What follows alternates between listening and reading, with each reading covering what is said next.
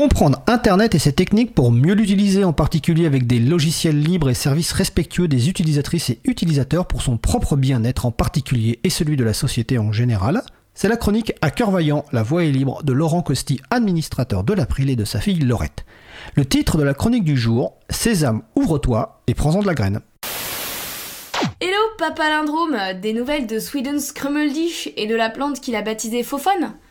Il faut pas chercher de palindrome dans la partie précédente de la phrase, mais je sais que tu es élu par cette crapule de Sweden, membre honoraire des promoteurs d'un numérique éthique et émancipateur. Ayant la main verte de Hulk, mais son indélicatesse, il a préféré confier Fofone à son collègue Romain, qui lui parle aux plantes comme Robert murmurait à l'oreille des chevaux. C'est franchement pas coton. Mais est-ce seulement pour prendre des nouvelles de la plante que tu m'appelles ou est-ce moins chlorophylien comme prétexte? Alors effectivement, c'est une raison artistico-sécuritaire. Je dois trouver un nouveau mot de passe sérieux et je manque d'inspiration pour un compte. Franchement, 1, 2, 3, 4, 5, 6 m'ennuie profondément et par ailleurs, sa renommée dans le dictionnaire des mots de passe les plus utilisés n'augure rien de bon s'il devait résister et ne pas craquer. Ah, c'est sage que de ne pas céder à la facilité, surtout quand il s'agit de sécurité informatique. Je vais tenter de te prodiguer quelques conseils qui sont ceux d'une personne pour laquelle le niveau de menace n'est pas élevé. Je ne suis ni journaliste sur un terrain de guerre, ni militant écologiste courageux. Bon, venons-en au fait. Euh, engage le jeu, que je le gagne. Décidément, c'est ta période palindromatique. C'est l'été qui veut ça Eh, tu as noté Été, c'est un palindrome. Euh, je l'ai trouvé tout seul. En plus, ça, va avec la contrepétrie de dernière année de maternelle. L'été est beau et chaud. c'est super, papa. Bon, c'est bon, on a passé la barre des 250 mots obligatoires pour l'introduction. On peut peut-être attaquer le sujet, non? Puis, pour celles et ceux qui auraient envie de trouver les deux palindromes de l'introduction, les transcriptions vont être précieuses. Merci, le groupe Transcription de l'April. Des gros bisous. Et il n'y a pas que les émissions Libre à vous qui sont retranscrites. Il y a plein d'autres sujets très intéressants sur librealire.org. J'ai donc vérifié. 1, 2, 3, 4, 5, 6 est le mot de passe qui arrive toujours en tête des concours Eurovision de mots de passe. Tiens d'ailleurs, ça pourrait être une bonne idée si la France était représentée par un ou une artiste qui s'appellerait 1, 2, 3, 4, 5, 6. On aurait peut-être une chance. De devoir investir 15 à 30 millions d'euros pour accueillir l'édition suivante. Mm. Mais tu t'égares, Agar, du Nord posons-nous plutôt la question qu'est-ce qu'un bon mot de passe? Il bah, euh, y a le bon mot de passe et puis il y a le mauvais mot de passe. Bon, le bon mot de passe, il résiste, il persiste. le mauvais mot de passe, bah, euh, juste il existe. Si je teste, par exemple, 1, 2, 3, 4, 5, 6 dans l'outil de vérification de robustesse sur le site nothingtohide.org, il me dit qu'il faut moins d'une seconde, à raison de 10 essais par seconde, pour craquer ce mot de passe. Et on en revient à l'émission 112 de Libre à vous, que l'on vous invite, comme toutes les autres, à réécouter pendant l'été. En une seconde, Xor a déjà eu le temps d'enfiler 200 fois son scaphandre de combat. Bah oui, c'était 20 fois pour 100 millisecondes dans la chronique 4. J'ai donc demandé à 10 facteurs qui passaient par là. Mhm. Pour un mot de passe, résister une seconde, c'est vraiment trop léger. Et en l'occurrence, un mot de passe long vaut mieux qu'un mot de passe avec des caractères tarabiscotés. N'hésite pas à faire des essais. Euh, mais c'est mieux que pas de mot de passe du tout, non? Genre, entre deux vélos identiques garés côte à côte et dont l'un seulement est attaché avec un antivol de basse qualité, une personne va naturellement aller au plus vite et enfourcher le vélo sans antivol, non? Oui, je comprends que tu puisses raisonner de cette manière. Et on en revient à la question des niveaux de menace et de l'équilibre confort-sécurité que l'on est prêt à concéder. D'autant que focaliser uniquement sur la question des mots de passe en informatique, ce serait comme ne s'inquiéter que des trous dans la coque d'un bateau sans penser qu'un incendie peut aussi se produire et amener une catastrophe. La sauvegarde ou le chiffrement, par exemple, sont autant de questions qu'il faut interroger quand on souhaite préserver ces données. Et puis, euh, malgré les mots de passe, nos pratiques peuvent les rendre inutiles. J'en connais des qui laissent la session de leur système d'exploitation ouverte, j'en connais d'autres qui, parce que leur mot de passe est justement trop compliqué, l'écrivent sur un papier qui, telle une feuille morte, gît à proximité de l'appareil alors fragilisé. Ah, le contexte dans lequel tu évolues et l'appareil que tu utilises pourraient potentiellement justifier des règles plus ou moins strictes. Mais il est sans doute plus facile de prendre des automatismes et de t'instaurer une discipline plutôt que d'avoir à réfléchir à chaque fois à ce qui semble adapté au contexte. C'est vrai que c'est pénible de devoir redonner son mot de passe de session après s'être éloigné quelques minutes de son clavier, surtout quand je suis à la maison. Enfin, la probabilité que ton fils et mon frère viennent subrepticement s'approprier mes NFT de petits poneys en tenue de camouflage est quand même très faible. D'autant que je n'ai jamais acquis de tels gadgets inutilement énergivores et définitivement spéculatifs et particulièrement laids.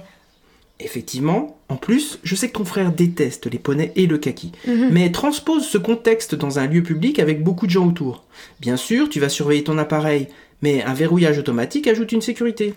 Un ordinateur fixe à la maison ou un ordinateur portable pourrait ne pas justifier les mêmes règles, mais ça va soulager ton cerveau que de les appliquer. Et dans cette logique, tu vas être fier de moi. J'ai mis un mot de passe général sur mon navigateur Mozilla Firefox. Outre la nécessité de le renseigner la première fois qu'on ouvre le navigateur, ça oblige aussi à le renseigner quand on souhaite afficher un mot de passe enregistré. Certaines personnes préfèrent utiliser leur navigateur en effaçant toutes les traces après fermeture. C'est une pratique qui peut se défendre. Mais si on choisit de conserver des identifiants et des mots de passe dans Firefox, pour des sites sur lesquels on va souvent, ça peut nous simplifier la vie. Et le minimum est effectivement de sécuriser par un mot de passe maître. Surtout si la session n'a pas de mot de passe. Je te félicite. Tiens, tu vas faire un test pour moi. Voici le protocole. Je te laisse le suivre à la lettre. Je lance le chronomètre.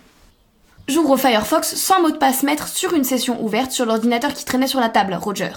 Je vais dans le menu hamburger, autrement dit les trois traits, deux tranches de pain avec au milieu un steak de soja, et je choisis le menu salade tomate oignon, mais surtout mot de passe, Roger. Tu dois te dépêcher, car ta copine va vite s'apercevoir que le rap de frites annoncé dans les haut-parleurs de la bibliothèque universitaire n'était qu'un subtil subterfuge étudiantofuge pour l'éloigner de son appareil. Je clique sur les trois petits points en haut à droite, puis sur exporter les identifiants, Roger. J'enregistre, Roger. J'ouvre la boîte mail, Roger. Je m'adresse un mail avec, en pièce jointe, le fichier précédemment généré et j'envoie, Roger. Je supprime le mail envoyé de la boîte d'envoi pour ne pas laisser de traces, Roger. Et finalement, je vide la corbeille contenant les mails supprimés, Roger. Eh bien me voilà. Qu'est-ce que je vous sers? Oh non, Roger le tavernier. Bah, c'est sûr qu'à force de dire Roger, même sans anneau d'invocation et malgré l'accent, ça devait être difficile pour lui de résister à l'appel, oui. On va éviter de dire Tulu alors. Merci Roger, à bientôt. Tu feras des bisous à Moumoun. Et toi Laurette, tu as mis un peu plus d'une minute pour récupérer tous les identifiants et les mots de passe de ta copine. En ouvrant le fichier CSV, tu as tous les éléments pour accéder au site auquel elle s'est connectée et qu'elle a enregistré. Oh la coquine de Camille Elle est abonnée à un site qui diffuse des images de gros lapins tout doux. C'est pas commun, euh, d'habitude c'est plutôt des chatons. C'est presque dégoûtant. Je ne connaissais pas le côté si sombre de sa personnalité. Hmm, je vais la regarder autrement maintenant. Ah, c'est aussi pour ça que c'est important de préserver sa vie privée. Bon, les lapins, ce n'est pas encore une perversion trop grave, mais on imagine bien que d'autres sujets pourraient bien abîmer des personnes. Bref, protéger ses pots de masse, et bim, une contrepétrie pour moi en plus, let's go, est important. Je sais aussi qu'il ne faut jamais mettre le même mot de passe partout. C'est une mauvaise pratique. Comme tu l'as dit tout à l'heure, il faut que ce soit long et enfin, il faut le changer régulièrement. Car on constate souvent que des fuites de données ont lieu et que les mots de passe peuvent être compromis.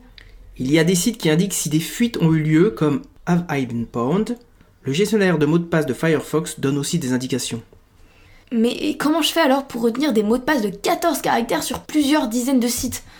Même si je suis terriblement intelligente, ce n'est pas si simple.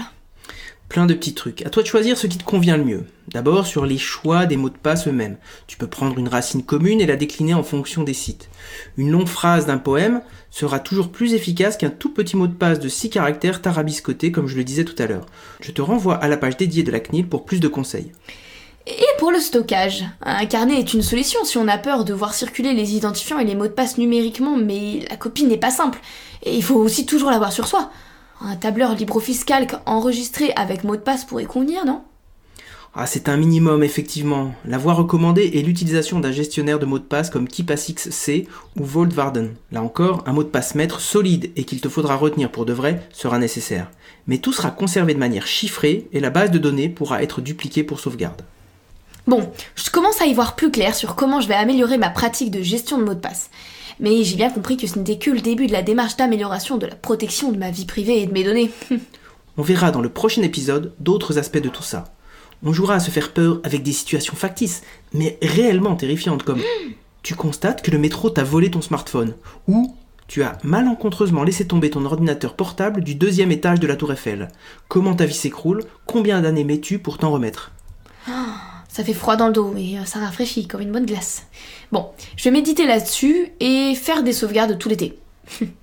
La bise, mon mot de papasse La bise, ma puce, et n'oublie pas cette maxime, un coffre-fort en bois, c'est mieux que rien, mais c'est moins bien qu'un coffre-fort en mitril. Nous venons donc d'écouter la chronique Sésame, ouvre-toi et prends-en de la graine de Laurent et Laurette Costi que nous aurons le grand plaisir, et je sais que vous l'attendez, de retour, euh, de savoir de retour à la rentrée en septembre pour une nouvelle saison de leur chronique à cœur vaillant, la voix est libre.